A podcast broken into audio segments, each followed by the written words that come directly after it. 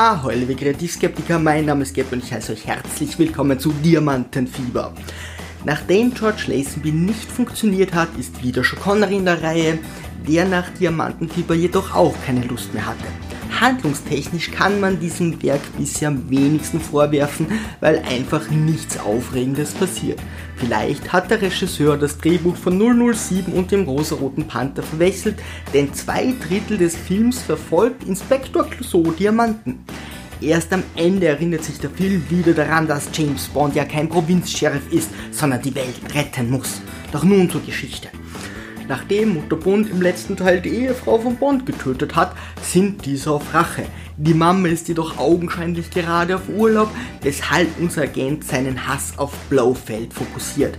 Im Bond-Universum ist es ungefähr so kompliziert, seine Fresse operieren zu lassen, wie in unserer Welt jemanden zu überreden, seine Faust in dieselbige zu donnern. Blofeld beschleicht das unbestimmte Gefühl, dass ihm Bond nach dem Tod seiner Frau nicht mehr so ganz wohlgesonnen ist. Es könnte sogar sein, dass ihn der Agent dieses Mal nicht in den Schlaf quatscht, sondern stattdessen wirklich töten möchte. Zu seiner Sicherheit erschafft Blofeld einen Doppelgänger zur Ablenkung. Bond interessiert diese doch herzlich wenig, denn er tötet einfach alle Blofelds, die so in der näheren Umgebung herumlamentieren. Nachdem alle Schurken einzementiert wurden, hat James endlich einmal Zeit, sich um vollkommen belanglose Verbrechen zu kümmern. Darf ich Sie daran erinnern, 007, dass Blofeld tot ist? Ein für allemal. Was wir jetzt von Ihnen erwarten, es mag Ihnen schmecken oder nicht, ist einfache, solide Alltagsarbeit. Ist ja oft so, dass Agenten solide Alltagsarbeit leisten sollen. In den Minen von Afrika werden Diamanten von unseren schwarzen Mitmenschen abgebaut. Im Film wird so getan, als wäre das Leben dieser Arbeiter das reinste Vergnügen. Das ist durchaus kein Misstrauen gegenüber den Arbeitern, auf deren Ergebenheit und Loyalität die Industrie mit Recht stolz ist. Unsere Sozialleistungen dort sind übrigens unübertroffen. Offensichtlich wollte man dem Publikum weismachen, dass sich die Briten ausgezeichnet um ihre Sklaven in ihren Kolonien kümmern. Glaube ich sofort. Und Putin ist am Wohlergehen seines Volkes interessiert und Kim Jong-un hat kein Ego-Problem. Obwohl die lieben Minenarbeiter sicherlich Top-Manager-Gehälter kassieren, schmuggeln sie immer wieder Diamanten durch die Kontrollen. Immer dieses undankbare Sklavenpack. Sie geben die Steine weiter, um zumindest ein bisschen Geld für ihre Arbeit zu bekommen. Wen wundert es? Zwei sehr charismatische und besonders unterhaltsame warme Brüder. Halt, wer seid ihr? Dr. Tynan hat uns hierher geschickt. Warum kommt ihr nicht selbst? Er ist krank geworden. Eine Biene hat ihn gepiekt. Wenn Gott gewollt hätte, dass der Mensch fliegt, Dann hätte er ihm Flügel gegeben, Mr. Kidd. Ich nenne sie gerne Romeo und Romeo, benutzen nun verschiedenste Schmuggler, um die Steine von Afrika nach LA zu bringen. Sobald ihre Handlanger ihre Arbeit erledigt haben, töten sie diese. Ich gehe davon aus, dass sie ihre Angestellten deshalb dezimieren, weil dies die letzte große Lieferung ist. Ansonsten müssten sie ja nach jedem Transport eine Personalberatungsfirma für Schmuggler beauftragen, neue Bewerbungsgespräche führen und sich mit der Steuer herumschlagen.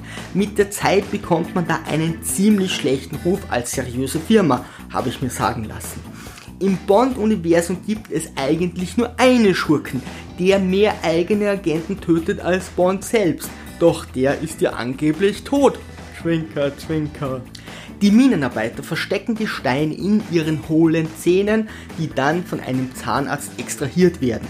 Der Zahnarzt übergibt die Steine an Romeo und Romeo, die ihn in eine besonders geschickte Falle locken. Romeo bekommt mitten in der afrikanischen Steppe plötzlich Zahnschmerzen, woraufhin ihm der Arzt sofort in den Mund blickt und seine Diagnose stellt. Wenn ich nach dem Weihnachtsessen die Hose nicht mehr zubekomme, legt mich meine Doktorfreundin auch immer auf den Essenstisch und beginnt mich aufzuschneiden. Wie genau will er ihn vor Ort behandeln? Mit seinem Assistenten, dem Faultier und einem Stein? Was genau möchte er mitten in der Nacht im Mund seines Patienten sehen? Dessen Freund beendet die Untersuchung, indem er dem Doktor einen Skorpion ins Hemd steckt.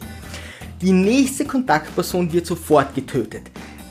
Dies soll wohl bedeuten, dass Romeo und Romeo die Diamanten an diesem Punkt abzweigen. Das macht keinen Sinn, da der Betrug schon seit zwei Jahren läuft. Aber äh, von mir aus.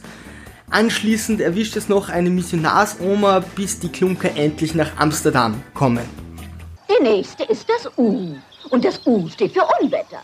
Wie nun schützen wir uns vor dem Unwetter? Indem wir einen Regenschirm aufspannen. Dann werden wir unterwegs nicht nass. Und so starb bisher jeder, der mit den Diamanten in Kontakt kam, bis auf Romeo und Romeo. Seit wenigen Jahren werden Diamanten gestohlen, welche jedoch nicht am Markt landen. Die Briten befürchten nun, dass die Klunker auf einmal zu Dumpingpreisen verkauft werden oder jemand versucht sie zu erpressen. Besonders alarmierend ist, dass keiner der Steine auf dem Markt auftaucht. Sir Donald meint, dass sie gehortet werden. Was uns beunruhigt, ist die Möglichkeit, dass jemand sie zu Dumpingpreisen auf den Markt werfen kann, um die Preise zu drücken Oder, oder, dass man sie zwingt, sich jeder Erpressung zu beugen. Anstatt die Dinge einfach am Schwarzmarkt zu verkaufen, soll also jemand lieber ein gesamtes Land erpressen.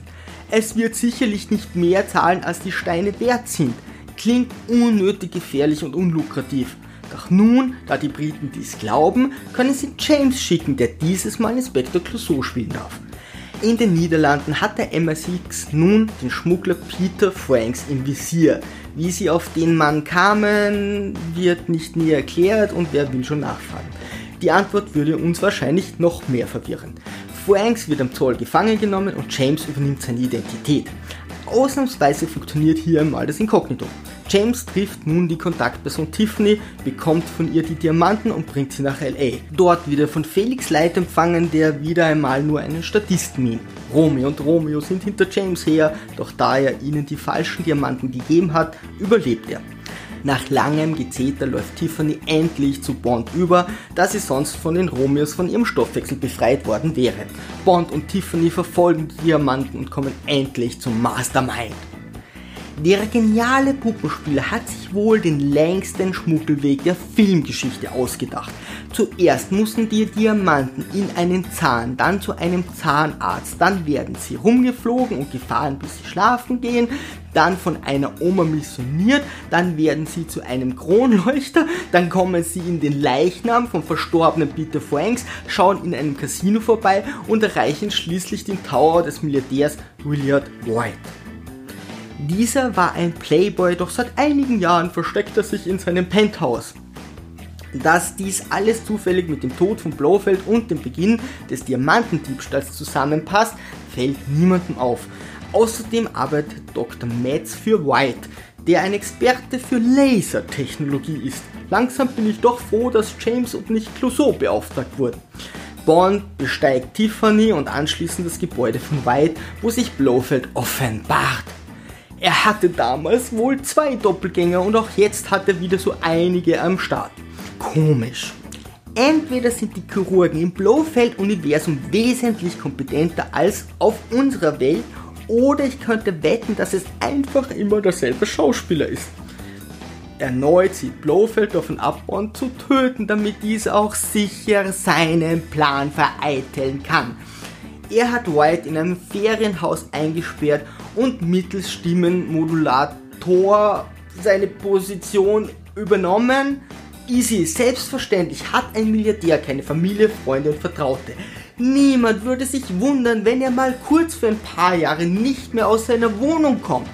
Er kann einfach so ersetzt werden, während seine restlichen Geschäfte über das Telefon weiterlaufen. Bond befreit White von seinen läufigen Sexgespielinnen, der wieder seinen Platz einnimmt. Nur durch Zufall kommt White und Bond dahinter, dass sich Blofelds Kommandozentrale auf einer Ölbohrinsel befindet. Nehmen wir an, er versteckt sich noch immer irgendwo in Ihrem Land. Maine bis Texas bis Baja in Kalifornien. Aber ich hab doch gar nichts in Baja. Blofeld verkleidet sich als Frau und entkommt. Nun weiß ich auch, warum er die beiden warmen Auftragskiller engagiert hat. Tiffany erkennt ihn und will ihn verfolgen, doch er nimmt sie gefangen. Obwohl sie ihn verraten hat, tötet er sie nicht, sondern lässt sie frei auf seiner Bohrinsel herumlaufen. Was könnte schon schiefgehen? Endlich wird der eigentliche Plan enthüllt. Dr. Metz hat einen Satelliten mit den Diamanten ausgestattet, weil auch Gegenstände ein Recht haben, einmal schön gekleidet im Weltall herumzugondeln. Die vielen Diamanten eignen sich hervorragend, um Laserstrahlen zu bündeln, zu verstärken oder eben schön rot leuchten zu lassen. Naja, zu irgendetwas werden sie schon gut sein. Blofeld hat es mit Metz geschafft, eine Massenvernichtungswaffe in der Atmosphäre zu positionieren und ihm versprochen, dass es ihm um den Weltfrieden geht. Als er dann jedoch Raketen, U-Boote und Militärstützpunkte vernichtet, wird unser Wissenschaftler skeptisch. Diesen Anführern vom organisierten Verbrechen kann man heutzutage einfach nicht mehr trauen. Das Militär umzingelt die Ölbohrinsel, wagt es jedoch nicht anzugreifen. Bond hat nach dem langweiligen Auftrag keine Lust mehr, fliegt einfach hin und lässt sich festnehmen. Obwohl Blofeld seine Frau ermordet hat und entkommen ist, tritt ihm James mit blöden Witzen gegenüber. Er hat eine Kassette dabei, die er gegen die Steuerkassette des Satelliten austauschen möchte. Er baut auf Tiffany, wobei ich jetzt nicht verstehe, woher er weiß, dass sie bei Blofeld ist, noch lebt und frei herumlaufen darf. Doch er benötigt sie gar nicht, denn Blofeld lässt ihn einfach in der Kommandozentrale herumschlendern, wo er die Kassette aus Versehen herausnimmt und austauscht. Das passiert auch nicht zum ersten Mal. Wir brauchen dringend einen neuen Bösewicht. Alle Satelliten kontrolliert man mit Hilfe eines verschlüsselten Bandes. Da muss man bloß noch den richtigen Knopf finden und dann äh, drückt man drauf und schon springt's raus. Ah, da ist es ja. Bond hätte das Band auch einfach zerbrechen können und schon wäre die Gefahr gebannt. Tiffany tauscht aus Versehen alles wieder zurück und Bond hat nun wirklich keine Lust mehr. Ganz zufällig hängt auf der Bohrinsel ein roter Luftballon, den er löst und so das Signal für das Militär zum Angriff verteilt. Wahrscheinlich hatte Blofeld gestern Geburtstag und sein Partyclown hat einen Luftballon vergessen. Die Ölbohrinsel ist mit allen nötigen Waffen zur Verteidigung ausgestattet, besitzt jedoch kein Gefängnis. Anstatt Bond zu töten, lässt ihn Blofeld in einen Werkzeugschuppen sperren, der eine Ausstiegsluke besitzt. Schön langsam komme ich mir wirklich veräppelt vor. Kann bitte jemand endlich einmal diesen Blofeld und den Drehbuchautor töten? Da der Countdown für den nächsten Laserangriff eh noch 10 Minuten dauert, Noch neun Minuten. Der Countdown läuft. beschließt Bond einfach die Station dem Erdboden gleich, äh, äh, dem Wasserstand gleich zu machen. Warum haben sie nicht gleich einfach eine Rakete auf dieses Ding abgefeuert? Blofeld möchte mit einem Mini-U-Boot entkommen. Während eines Angriffs von diversen Nationen auf eine Ölbohrinsel helfen Blofelds Schergen, das U-Boot zu wassern. Sie wissen, dass sie gleich sterben werden. Obwohl dieser Horst andauernd seine eigenen Agenten tötet, während er es schafft, Bond immer wieder zu verschonen und in ausbruchsgarantierte Gefängnisse einzusperren, stehen ihm alle vollkommen loyal gegenüber. Ich weiß, dass ich mich bei jedem Teil wiederhole, aber langsam reicht es. Anstatt den Countdown zu verhindern, setzt sich Bond an den Wasserungskran und schwingt Blofeld durch die Lüfte. Endlich kann er den Mord an seiner Frau rächen. Naja, im Endeffekt wird Blofeld nur ein bisschen geschüttelt, nicht einmal gerührt. Bond schlägt gleichzeitig drei Fliegen mit einer Klappe und zerstört die Kommandozentrale und die Ölbohrinsel mit dem U-Boot auf einem Kran. Klingt komisch, ist aber so. Wieder überprüft niemand, ob Blofeld tot ist. Langsam verliere ich die Geduld. Schnitt! Bond und Tiffany befinden sich auf einem Kreuzfahrtschiff und fahren in Urlaub. Anscheinend ist es nicht nötig, hier noch irgendetwas zu erklären. Plötzlich tauchen unsere schmerzlich vermissten Romeo und Romeo wieder auf und wollen Bond töten. Und noch einmal ein etwas unglaubwürdiger Akt der Loyalität. Obwohl Bond sie erkennt, wartet er noch geduldig, bis sie ihn angreifen.